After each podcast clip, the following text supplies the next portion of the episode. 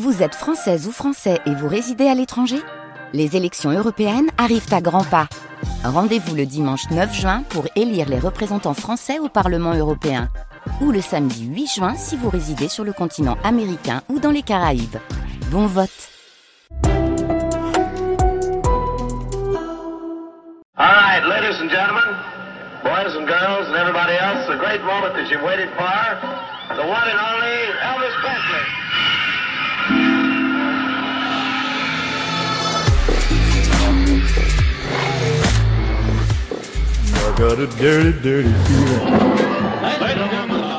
Elvis Elvis Presley. Une histoire américaine. Michel Pomarède, Gilles Mardi-Rossian.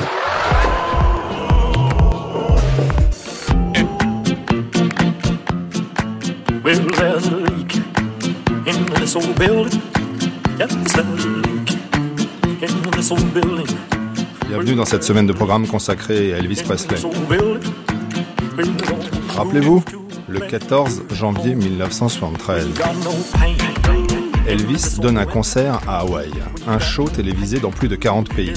Plus d'un milliard de téléspectateurs sont rivés à leur petit écran. Et bien cette année-là, le jeu de jambes d'Elvis fait mieux en audience que les premiers pas sur la Lune de Neil Armstrong le 21 juillet 1969.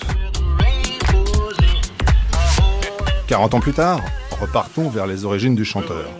Direction le sud des États-Unis, Tupelo, Mississippi, où il naît en 1935 et où il vit jusqu'en 1948. Puis Memphis, Tennessee, puis l'armée en 1958, puis le comeback en 1968, puis Las Vegas les années suivantes, puis la chute, puis la mort le 16 août 1977 à 42 ans. Chaque jour de la semaine, 3 heures de programme pour redécouvrir Elvis. Elvis, qui dès 1954, avec l'enregistrement du titre Darcho Crudup That's Alright Mama, va bousculer la musique, les rapports sociaux et les mœurs. Rien que ça, forcément, il vient d'inventer le rock and roll. Et du jour au lendemain, il va incarner une révolution pour la société bien pensante, religieuse et conservatrice de ces États du Sud qui ont perdu la guerre de sécession en 1865. there's a leak. Certains l'ont rejeté pour ça, d'autres l'ont adoré. Je veux parler des fans, des collectionneurs, des sosies, des biographes, des romanciers. Ce sont ces Américains-là que vous entendrez dans les documentaires à 10 heures.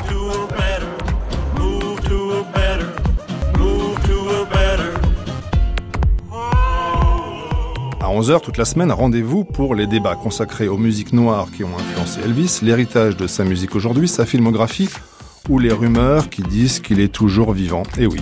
Avant cela, à 9h, place aux archives. De la naissance d'Elvis aujourd'hui à sa mort vendredi, en passant par ses premiers enregistrements en studio, ses concerts, le tout émaillé d'interviews du chanteur, rarement diffusé. Jusqu'à 10h donc, retour sur la naissance du futur King. Direction Tupelo, Mississippi. Volant du bolide des souvenirs, Peter Guralnick, auteur d'une biographie monumentale d'Elvis, sur la plage arrière, Fabrice Deville a remonté la vitre de peur que les pages ne s'envolent.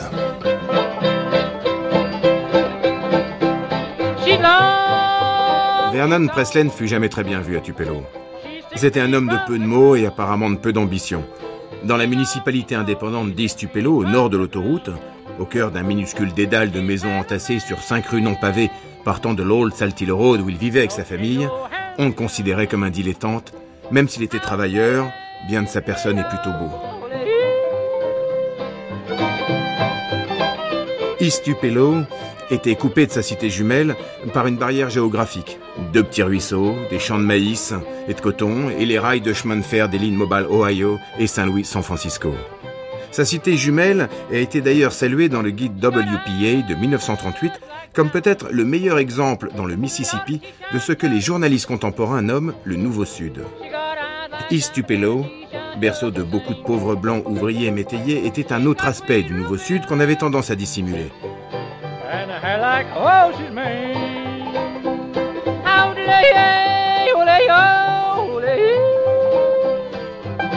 Du temps où c'était une commune indépendante, et même après sa fusion avec Tupelo en 1946, écrivait un historien local, East Tupelo a toujours eu la réputation d'une ville extrêmement violente.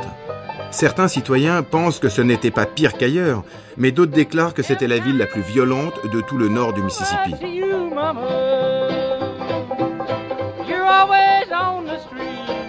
En 1936, l'oncle de Vernon Presley, Noah, était maire d'Estupelo. Il vivait sur Kelly Street, au nord de l'autoroute.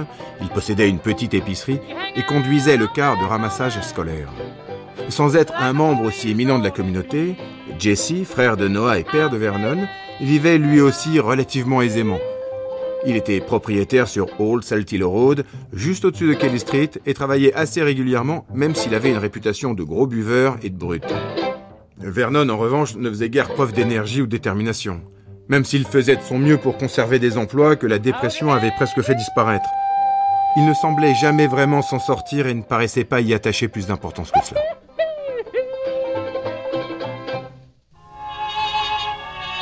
Gladys Presley tire le diable par la queue avec son mari Vernon. Pour oublier la misère, elle écoute la radio. Et notamment cette voix de velours, c'est celle de Bing Crosby qui chante ce titre, Temptation. You came, I was alone. I should have known you were temptation. You luring me on. Gladys Presley, de la vie générale, était le rayon de soleil de leur couple. À l'opposé de Vernon, taciturne jusqu'au sinistre. Elle était volubile, gaie, battante. Tous deux avaient quitté l'école très jeunes, mais Gladys, qui avait grandi dans une succession de fermes de la région, entourée de sept frères et sœurs, ne s'en laissait compter par personne. À 20 ans, elle perdit son père.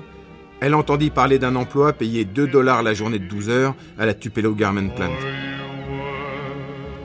Avec sa famille, elle se fixa sur Kelly Street, dans la petite communauté du nord de l'autoroute, où vivaient déjà ses oncles Sims et Gaines Mansell. Gaines assistait le pasteur de la minuscule église de la First Assembly of God, qui venait d'éclore sous un chapiteau planté sur un bout de terrain vide. Ce fut là qu'elle rencontra Vernon Presley. Elle le repéra dans la rue, puis le croisa lors d'une cérémonie charismatique à la Holy Roller. En juin 1933, ils s'enfuirent avec un autre couple pour aller se marier à Pontotoc, dans le Mississippi. Vernon, encore mineur, se vieillit de 5 ans, prétendant en avoir 22, et Gladys se rajeunit de 2 pour arriver à 19. Temptation.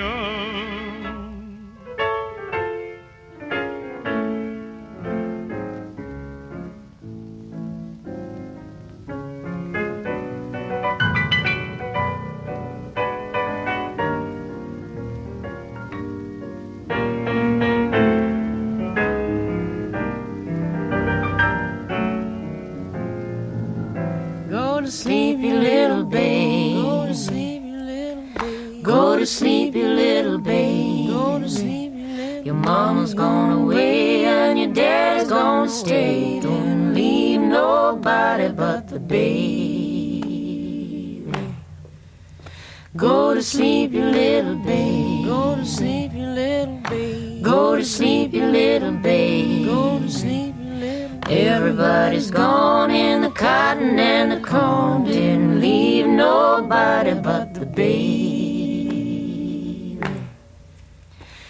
À East Tupelo aujourd'hui, autour de la maison des Presley, il y a une frise chronologique que détaille pour nous un chanteur local, Don Westmoreland.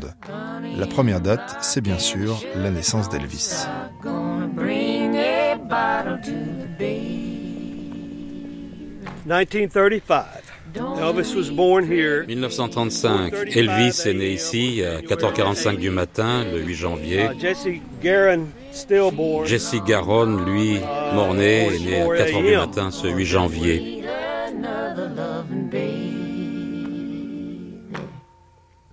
L'homophonie des deuxièmes prénoms était volontaire. Haron, avec l'accent sur le A, long de la première syllabe, était un hommage à Haron Kennedy, un ami de Vernon. Elvis était le deuxième prénom de Vernon. Et Jess, bien sûr, était un hommage à son père.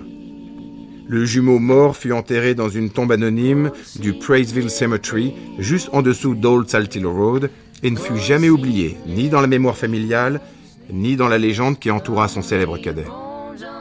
On dit qu'Elvis, dans son enfance, se rendait souvent sur la tombe de son frère. À l'âge adulte, il ne cessa de se référer à lui, et Gladys lui répétait tout le temps lorsqu'un jumeau meurt, le survivant hérite de toute la force des deux.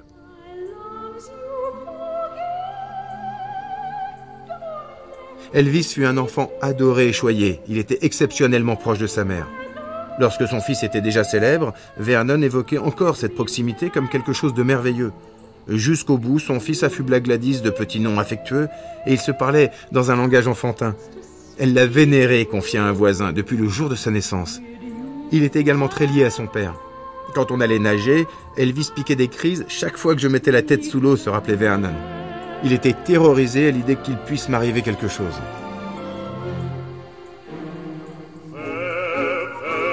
Bess, you don't need to be afraid no more. You picked up happiness. 30 septembre 1935. Première de Porgy and Bess. L'opéra en trois actes du compositeur George Gershwin est présenté pour la première fois aux États-Unis à Boston. Porgy and Bess est la première œuvre lyrique à avoir fait appel à une troupe entièrement noire. After the fanfares of the Olympic opening comes the most amazing performance by America's black streak Jesse Owens in the 100 meters. The world's most superb runner makes the others look as if they're walking as he wins the 9 final and août equals the world's record time. 1936. L'athlète américain de 23 ans, Jess Owens, remporte sa quatrième médaille d'or aux Jeux Olympiques de Berlin pour la course de vitesse et le saut en longueur. La perle noire, descendant d'esclaves, devient le héros de ces Jeux, pourtant placés sous propagande nazie. So Tilly Fleischer gets a gold medal and becomes Germany's first Olympic champion of 1936. I'm going there to meet my mother. Loin des Jeux Olympiques de Berlin, la vie suit son cours chez les Presley à East Tupelo, Mississippi. The family and home survived the La famille et la maison ont survécu à la tornade dévastatrice de 36 qui est passée ici à Tupelo. Ils ont commencé à fréquenter l'église de la première assemblée de Dieu qui se trouve ici, là. En 1937, Gaines, l'oncle de Gladys, devint le seul prêcheur de l'Assembly of God. Désormais abrité par une modeste structure en bois dont il avait lui-même dirigé les travaux sur Adam Street.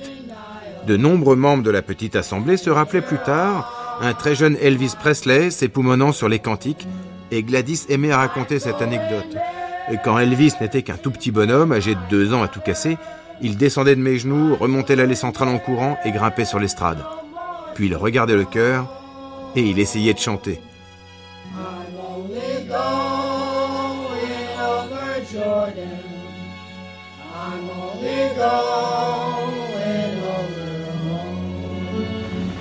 Paris is a tower, an arch, a river. Paris is beauty, many kinds of beauty. La jeune famille Presley n'était pas particulièrement différente des autres familles. Ils étaient un peu singuliers sans doute dans ce petit monde fermé, mais ils étaient des membres actifs de l'Église et de la communauté, et ils nourrissaient des espoirs et des ambitions réalistes pour leur fils unique. Automotive style by Ford. The first car ever to be proved and approved around the world. Ce fut en fait après cette période que la vie de la famille Presley bascula pour toujours, ou dévia du moins d'un destin qu'on aurait pu imaginer plus prévisible. En fait, le 16 novembre 1937, Vernon Presley, Travis, le frère de Gladys, et un certain Laser Gable furent inculpés de faux et usage de faux pour avoir falsifié, puis encaissé un chèque de 4 dollars en paiement d'un cochon. Le 25 mai 1938, Vernon et ses deux compagnons furent condamnés à trois ans de détention à Parchman Farm. En fait, il ne resta en prison que huit mois, mais ce fut un événement fondateur dans la vie de la jeune famille. Plus tard, en parlant de son père, Elvis dira souvent « Mon père a peut-être l'air sévère, mais vous ne savez pas les épreuves qu'il a traversées. » Et si ce ne fut jamais un secret, ce fut toujours une honte cuisante. Tout le monde a compris que Mr. Bean avait simplement voulu faire un exemple, et que M. Presley était un type réglo à part ce petit faux pas. Mais l'incident semble attacher de manière indélébile l'image que Vernon se faisait de lui-même. Cela renforça sa méfiance face au monde, et s'il continuait de se dévouer à sa petite famille, il se dévoila de moins en moins aux étrangers. Until you see the beautiful new Ford in your own setting. When you do, you'll find you'll be prouder than ever to be a Ford owner. You'll agree with the rest of the world. There's nothing newer in the world than the 58 Ford. Um, the family was so poor. La famille était tellement pauvre uh, qu'elle then what was recevait called ce qu'on appelait à l'époque des Uh, marchandises. well, Vernon was in prison at this time. En fait, euh, Vernon était en prison à cette époque. Gladys would be getting Euh, uh, Gladys recevait food, euh, de la nourriture, equivalent of EBT. or l'équivalent de, bons alimentaires, quelque chose comme Uh, ça. C'était à l'époque, j'en suis sûr, Osborne où James Osborne était with copain Elvis. avec Elvis. James avait la to chance have a- d'avoir un vélo. Et Elvis, apparemment, bah, il n'en avait pas. Blase Hollywood, accustomed to gala openings, turns out for the most spectacular of them all. The world premiere of the million and a half dollar fairy tale fantasy, Snow White and the Seven Dwarfs. 21 décembre 1937. Walt Disney, Sortie de Blanche-Neige et les Sept characters, brings to motion pictures a new medium for a greater art. And it looks like a snow white Christmas for all.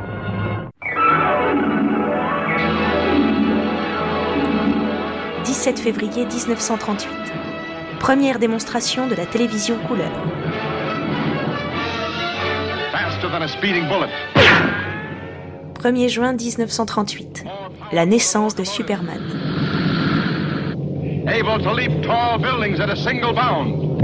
Look, up in the sky. It's a bird. It's a plane. It's Superman. Yes, it's Superman. Strange Elvis n'a pas la télévision. Pour rêver un peu quand il est enfant, il lit assidûment les bandes dessinées éditées par Marvel. Iron Man et surtout Superman sont ses héros. Un jour c'est sûr, il s'inventera un destin comme eux.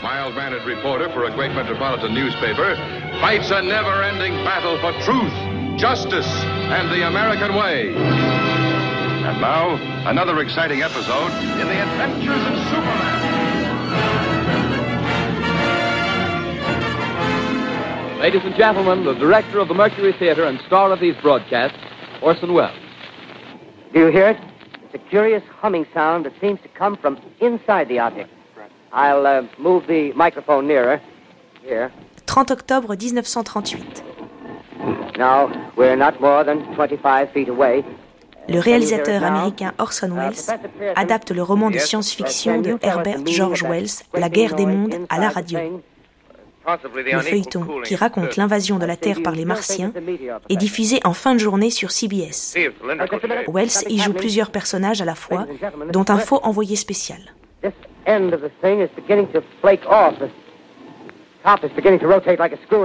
Plusieurs milliers de personnes s'enfuient de chez elles, croyant à une réelle invasion martienne sur le New Jersey.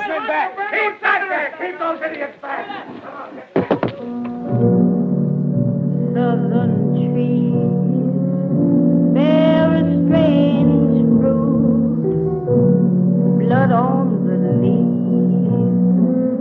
and blood at the root, black bodies swinging in the southern breeze, strange fruit hanging from the poplar trees.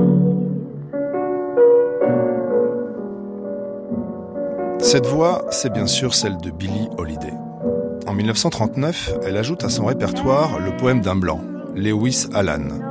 Il décrit les atrocités des lynchages des Noirs en les inscrivant dans le cadre bucolique des États du sud de l'Amérique.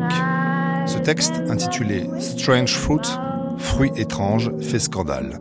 Il deviendra un des chants de la lutte des Noirs contre la ségrégation raciale.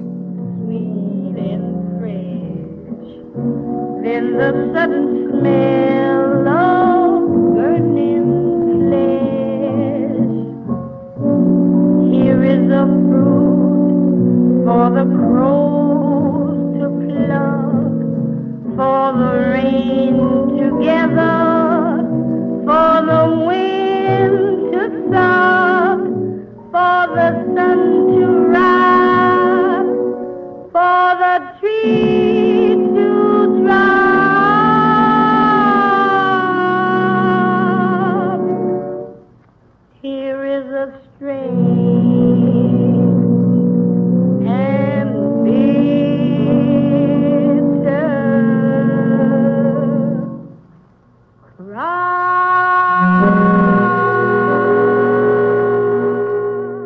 14 décembre 1939. Première de Autant en emporte le vent. Le film de Victor Fleming, Gone with the Wind, est projeté pour la première fois à Atlanta, adapté du best-seller de Margaret Mitchell paru en 1936.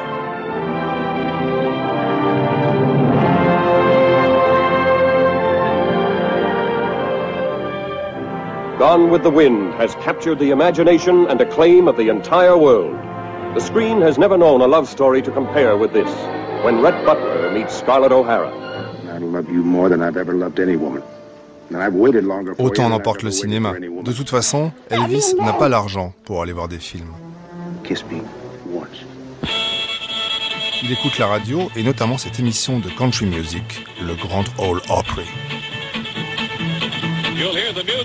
Vous allez entendre les meilleurs violonneux, les amis. Vous allez entendre les chants de la danse, de la fête par les plus grands musiciens et artistes d'Amérique. Le Grand Ole Opry en direct, comme si vous y étiez.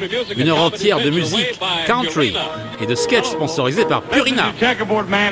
Salut tout le monde, ici Checkerboard en direct de l'auditorium Purina qui vous souhaite bienvenue au Grand Ole Opera avec toutes vos vedettes préférées du Grand Ole Opera.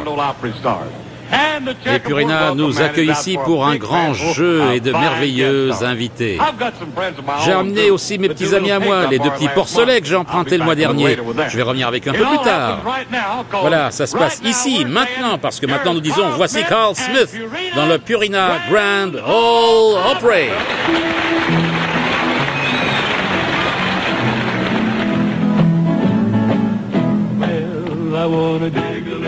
Le Grand Ole Opry, c'est probablement la plus grande émission de musique à la radio de tous les temps it's in country music. dans le domaine de la musique country.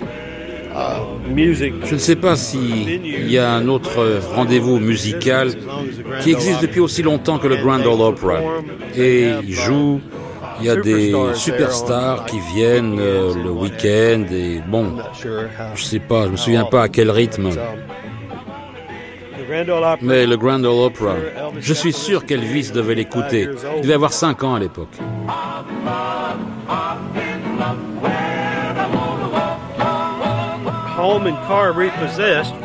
La maison et la voiture que Vernon s'était fait saisir ben, quand il est sorti de prison, j'imagine qu'il n'avait pas les moyens de les récupérer. Donc euh, c'est là qu'ils ont commencé à déménager dans différents endroits de Tupelo. À l'époque, ici, c'était East Tupelo, qui était une ville distincte de Tupelo. Tupelo. Mais ils ont déménagé à Tupelo même et ils ont habité dans plusieurs maisons différentes. Ils écoutaient l'émission The Grand Ole Opera à la radio. Et la radio fonctionnait, vous voyez ici, avec une batterie de voiture. C'était autour des années 40.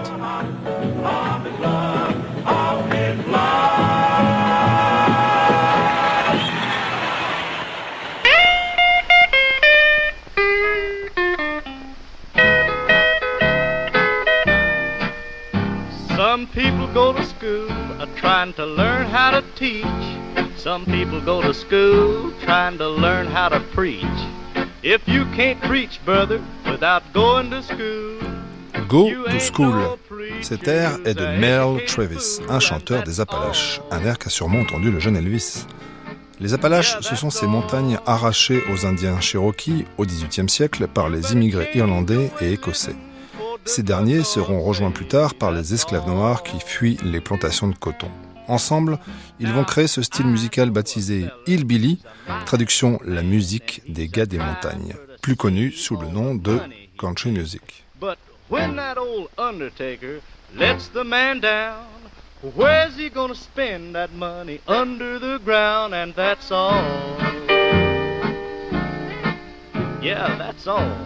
Okay, in 1941, he Bon, en grade. 1941, Elvis est entré au CP, au groupe scolaire d'East Tupelo, qui est juste de l'autre côté de la rue.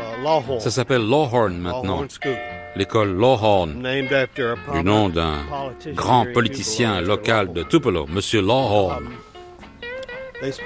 Ils avaient de longues périodes de séparation à cause du travail de Vernon. Je sais Tupelo pas most of the exactement.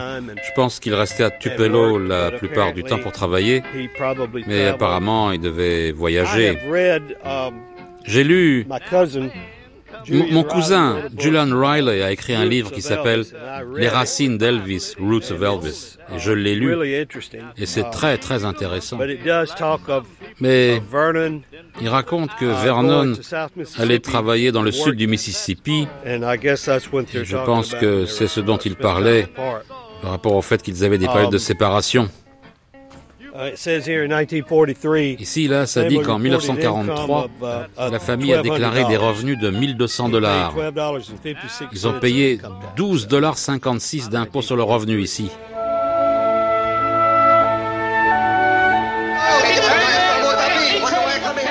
« 15 octobre 1940. Sortie du film Le dictateur de Chaplin. Das Strangulation mit der hulten Sektorfleten in deiner Stunken, das Stunken mit der Europe, ein Stunken mit der Höll, äh, ein Sidul der Glotzers mit seiner The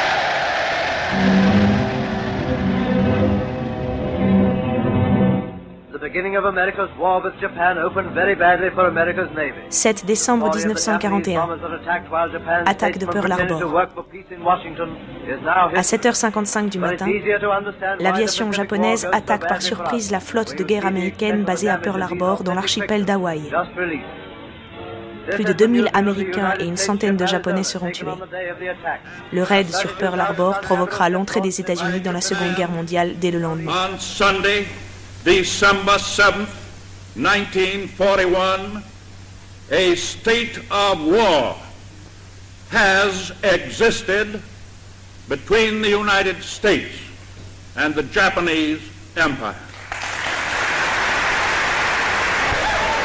Yes, I remember James telling me. Là, je me souviens de James en train de me raconter qu'il allait passer prendre Elvis pour aller au cinéma. Et Gladys était tellement tellement strict. Il faut absolument que tu ramènes Elvis à telle et telle heure. Absolument, je veux qu'il rentre. J'imagine que ça a un rapport avec le fait que son jumeau Jesse est mort à la naissance. Et bon, c'est là. Elvis, comme vous le savez sans doute, était vraiment très très proche de sa mère.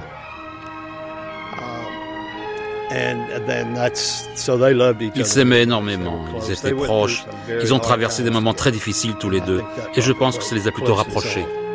Walt Disney, the world's greatest storyteller, brings the world's greatest love story to the screen. Bambi, the story that proves that love can be loaded with laughs. Well, what's the matter with 13 août 1942.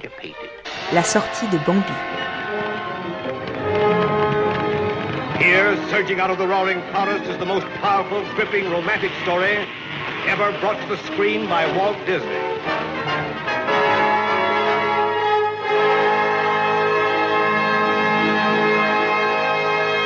Elvis in 1944 Elvis, en 1944, singing in this a commencé à chanter dans cette église-là, là-haut.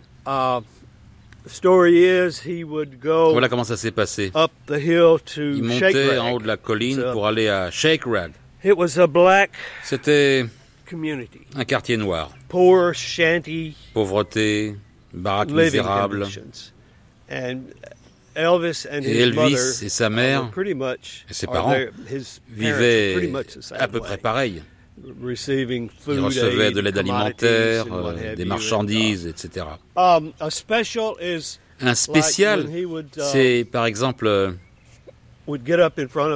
quand on se met debout face au public, quand on est enfant, uh, living below in this old sinful world, hardly a comfort can afford, striving alone to face temptation sore.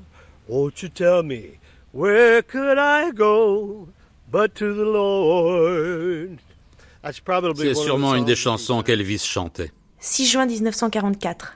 Le débarquement de Normandie. Nuit du lundi 5 au mardi 6 juin 1944, nuit historique. Les Anglo-Américains débarquent sur le sol de Normandie.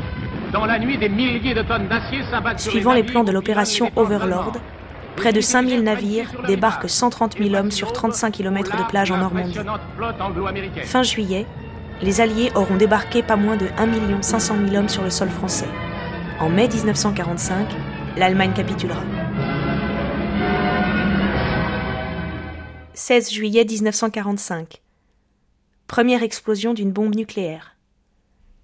L'expérience Trinity dans le désert du Nouveau-Mexique voit exploser la première bombe atomique de l'histoire.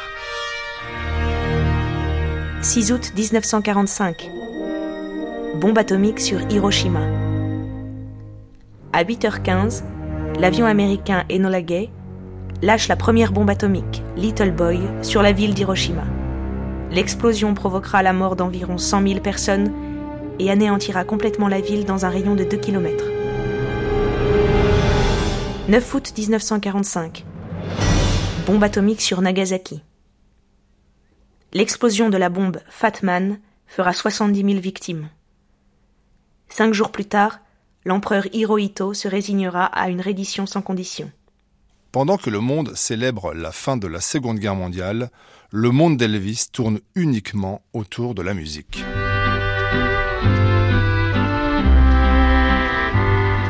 When I was a lad and old Shep was a pup, o'er hills and meadows we'd stray. La musique était devenue une passion dévorante. À l'exception de deux ou trois camarades de jeu qui partageaient ses goûts, personne n'y prêtait vraiment attention. Même ses parents passèrent sans doute à côté de cette évolution. Si vous voulez vous le représenter, imaginez quelqu'un à côté de qui vous auriez pu passer sans le remarquer. Un enfant silencieux aux grands yeux étonnés qui traîne des pieds dans sa salopette trop large. Ce qu'il était capable d'imaginer, il n'arrivait à le confier qu'à sa mère. Et encore. Gladys fut sans doute surprise lorsqu'à l'âge de 10 ans, Elvis Presley, son fils timide, rêveur et un peu trop sérieux, se leva pour chanter devant plusieurs centaines de personnes au Mississippi Alabama Fair and Dairy Show qui se déroulait tous les ans au Fairgrounds en plein centre-ville de Tupelo. Then one day the doctor looked at me and said, I can't do no more for him, Jim. With a hand that was trembling, I picked up my gun. Ce jour-là de 1945, debout sur une chaise pour atteindre le micro, Elvis entonne un vieil air country intitulé Old Shep. Cette chanson, écrite dix ans plus tôt par Red Foley, en hommage à un chien empoisonné par un voisin. À Tupelo, Mississippi, on est bien loin du fracas des bombes de la guerre du Pacifique.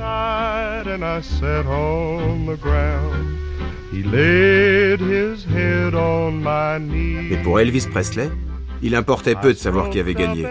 On m'a inscrit à un concours de chant, raconta-t-il, dans une interview en 1972.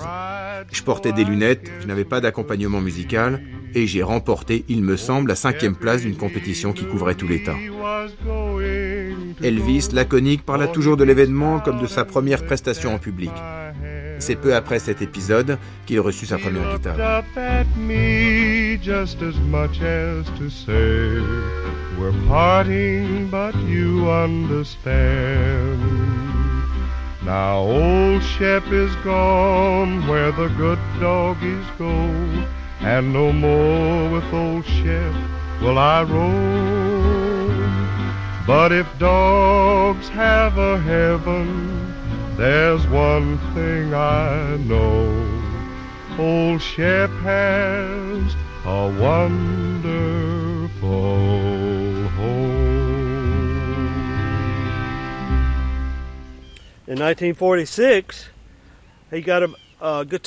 En 1946, il lui a offert une guitare pour son anniversaire. Um, Ben, L'histoire, c'est lui, il voulait un fusil.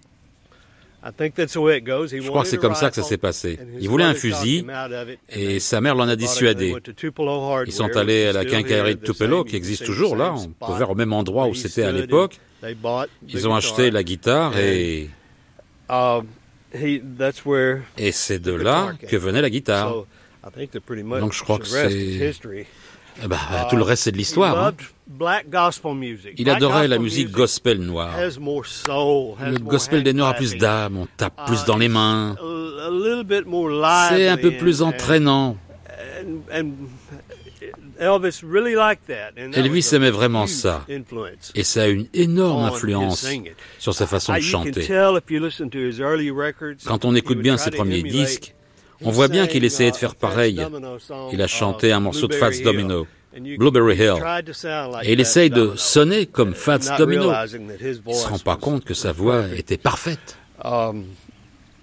Mais moi, je peux vous dire, rien qu'en écoutant cette seule chanson-là, et d'autres aussi, on se rend compte à quel point il imitait les chanteurs noirs dont les disques sortaient à cette époque-là. On se rend bien compte que c'était une grosse influence.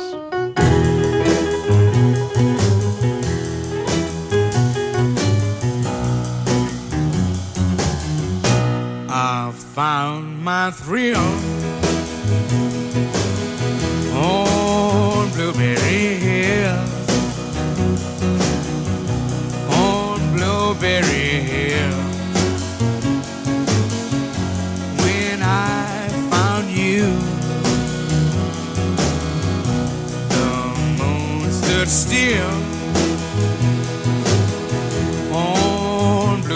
27 juillet 1946. Charlie Parker, troublé par la drogue. La consommation d'héroïne perturbe l'enregistrement de Lover Man. Payant ses excès et en proie à la dépression, Charlie Parker n'enregistrera plus pendant quelques mois.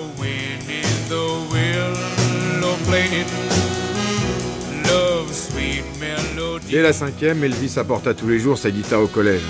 Plus tard, les professeurs se souviendraient seulement des manifestations de génie d'un enfant prodige, mais de nombreux élèves regardaient cette habitude avec méfiance, balayant tout cela avec la même grimace de dégoût que celle qui saluait toute manifestation hors norme.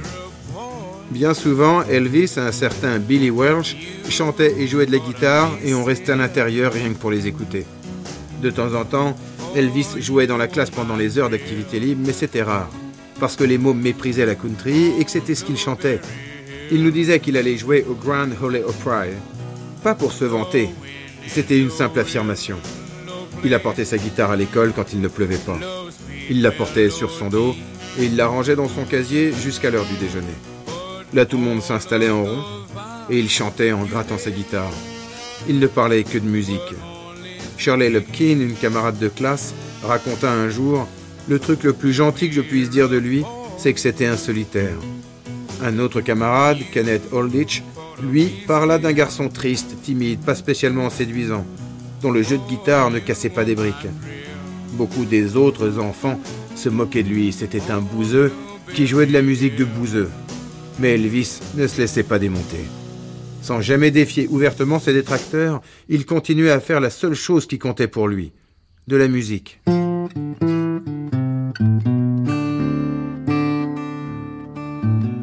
25 janvier 1947. Mort d'Al Capone. Elvis a 12 ans à Tupelo. N'ayant qu'à traverser Main Street pour se retrouver dans le dédale des ruelles sinueuses et de cabanes branlantes de Shake Rag, il pouvait se rendre compte de la vie de ce quartier. Il ne pouvait pas passer à côté des champs et des crigoyeurs, de marchands de rue ou en couleur. Il observa sans doute tout cela avec une vive curiosité et fut peut-être jaloux de cette débauche de bruit, d'émotions, de couleurs vives et de sentiments violents étalés. Mais il devait toujours rester assis devant la porte. Car pour un étranger, il n'y avait pas de point d'accès, pas d'entrée.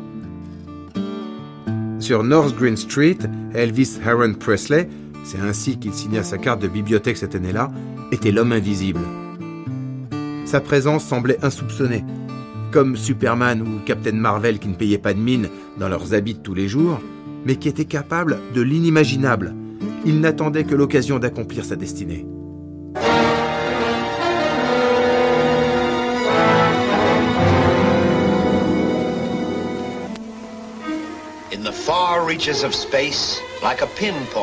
24 juin 1947.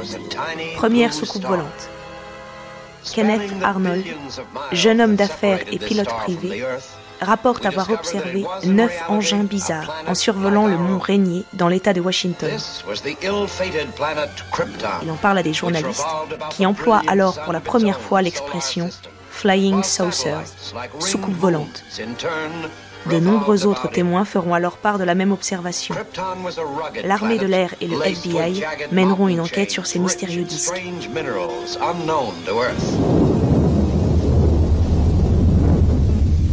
À l'automne 1948, Elvis reprit l'école. Un mois ou deux après le début des cours, une bande de durs sectionna les cordes de sa guitare. Mais des camarades de quatrième se cotisèrent pour lui en racheter un jeu. La première semaine de novembre, lorsqu'il annonça qu'il partait pour Memphis avec sa famille, les autres enfants furent surpris mais pas choqués. Des gens comme les Presley déménageaient sans cesse.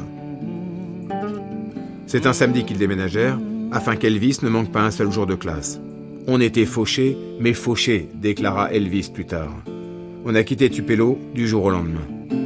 Mon père a emballé tout ce qu'on possédait dans des cartons qu'il a entassés dans le coffre et sur le toit d'une Plymouth 1937. On a filé droit sur Memphis. Il fallait que les choses changent.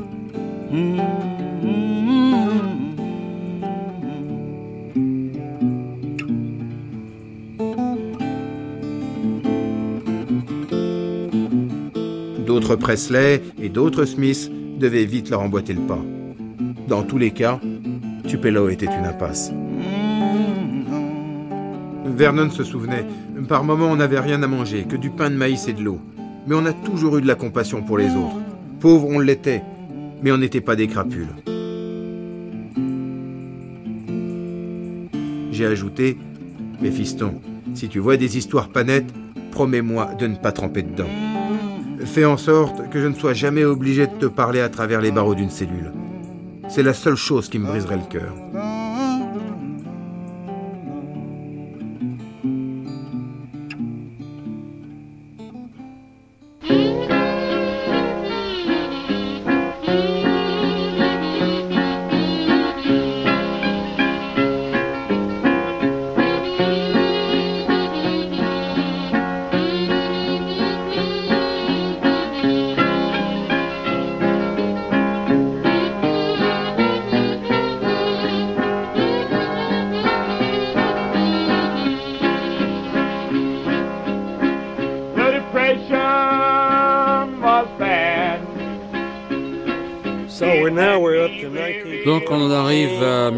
1948, 49, 50. Il n'y a pas beaucoup d'informations sur ces années-là.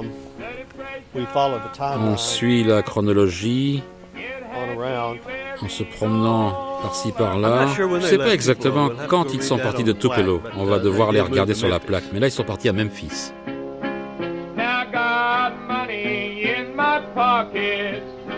Lorsque les Presley arrivèrent à Memphis le 6 novembre 1948, ils s'installèrent dans une pension au 370 Washington Street, downtown. Puis six mois plus tard, dans une autre, non loin, au 572 Poplar. Comme beaucoup d'autres dans le quartier, la maison sur Poplar était un grand édifice victorien découpé en 16 appartements d'une pièce, 3 ou 4 par étage avec une salle de bain commune au bout du couloir.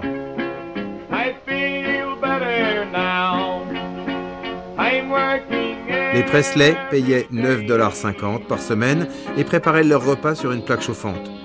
Le soir, toute la famille pouvait traverser la rue pour assister aux offices religieux de la Poplar Street Mission du révérend J.G. Danson.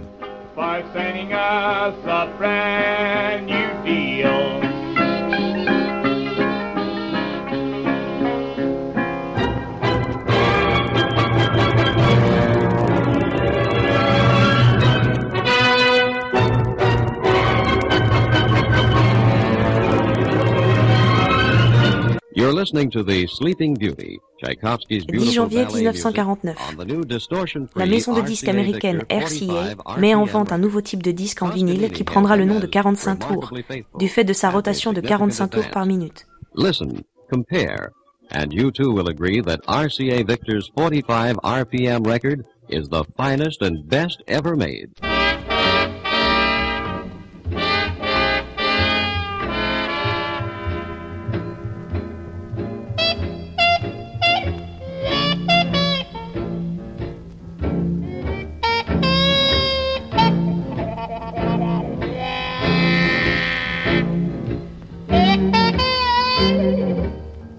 1935 à 1948, l'enfance d'Elvis à Tupelo, Mississippi, c'était la misère. Mais la vie à Memphis, Tennessee, pour l'adolescent de 13 ans, ce n'était pas non plus l'Eldorado. Loin de là. Vernon gagnait 85 cents de l'heure, soit 40,38$ par mois avec les heures supplémentaires. Le 17 juin 1949, Jen Richardson, une assistante sociale de l'office des HLM de Memphis, se rendit à la pension de Poplar Avenue pour faire passer un entretien à Gladys. Elle constata la pauvreté dans laquelle il vivait. condition préalable pour qu'une demande soit prise en compte. Et elle nota cuisine, mange et dorme dans la même pièce. Sanitaire commun, aucune intimité, relogement nécessaire. Les Presley ne différaient pas tellement des autres résidents du foyer. Madame Presley travaillait à Fashion Curtains à temps partiel. Elle assistait aux réunions Stanley Products, du genre Tupperware avec les dames du quartier. Elle était gaie, sociable, et échangeait volontiers recettes et petites confidences. Parfois, elle amenait son fils adolescent. Il disait jamais rien. Il se contentait de rester assis à côté d'elle en silence, ce qui faisait un petit peu jaser.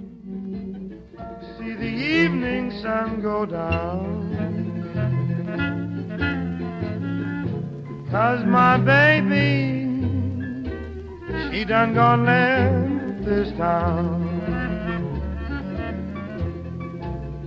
And if I'm feeling tomorrow, anywhere like I feel today. Mais c'était avant tout leur rapport avec Elvis qui semblait les singulariser. Il le traitait comme s'il avait deux ans, raconta Madame Ruby Black, dont les dix enfants avaient pour la plupart grandi aux courtes. Même pour Liliane, la sœur de Gladys, qui voyait pratiquement la fenêtre de leur salon par sa porte de derrière, il y avait quelque chose dans la fixation de Vernon et Gladys sur leur fils unique qui transformait même leurs proches parents en étrangers. Elvis était maniaque avec ses BD. Il ne laissait personne y toucher. À table, il avait ses propres couverts. Un couteau, une fourchette et une cuillère. Madame Presley disait C'est moi qui mets le couvert. Et elle lavait et rangeait toujours ses affaires séparément. Son assiette, sa cuillère, son bol et tout le reste. Now if it weren't for powder, Il n'a jamais découché avant l'âge de 17 ans, raconta Vernon à un journaliste en 1978, et il exagérait à peine. Well, have you heard the news? There's good the news?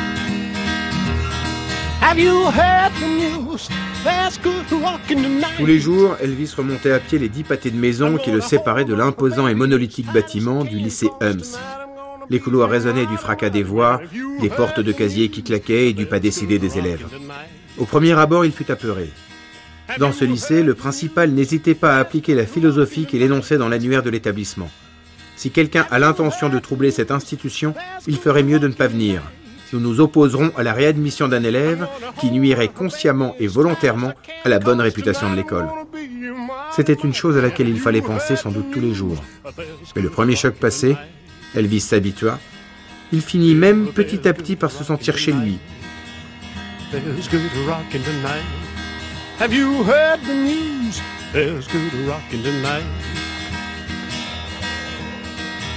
L'année de première au lycée fut une sorte de tournant. Même ses professeurs remarquèrent la métamorphose. En fait, il avait changé de coiffure, il utilisait davantage de lotion rose oil et de vaseline pour se plaquer les cheveux. Il s'était laissé pousser des rouflaquettes, à la fois pour se vieillir et pour imiter la dégaine du camionneur au long cours qu'il disait parfois vouloir devenir. Well,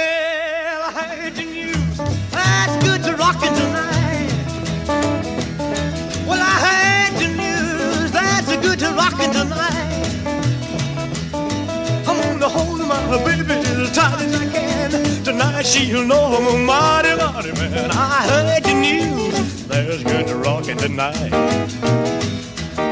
Il semblait avoir acquis de la confiance en lui.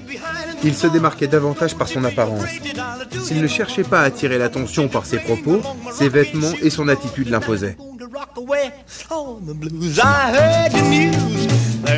Il commença à fréquenter Charlie's. Il y avait un jukebox et une fontaine à soda. On pouvait même y acheter sous le manteau des disques cochons de sketch de Red Fox. Bien vite, Elvis devint un habitué, venant parfois seul, parfois avec des amis. Il allait au cinéma. Le double programme coûtait toujours 10 cents. Il s'arrêtait à la caserne. Les pompiers, toujours avides de distraction, étaient toujours contents de l'écouter pousser la chansonnette. Il se faufilait alors chez Charlie's, pas nécessairement pour acheter quelque chose, mais seulement pour écouter, manipuler les précieux 78 tours et glisser parfois une pièce dans le jukebox. Le propriétaire, Charlie Hazelgrove, ne mettait jamais personne dehors. Son magasin était un repère d'adolescents fous de musique. Certains de ces fous de musique continueront longtemps à glisser des pièces dans le jukebox de Charlie.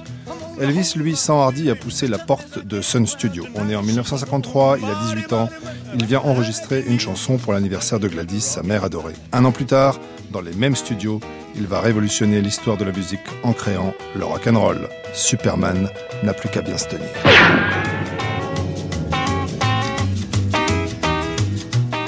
Extrait de la biographie d'Elvis signée Peter Guralnick intitulée Mystery Train, publié au Castor Astral. Des extraits dits par Fabrice Deville.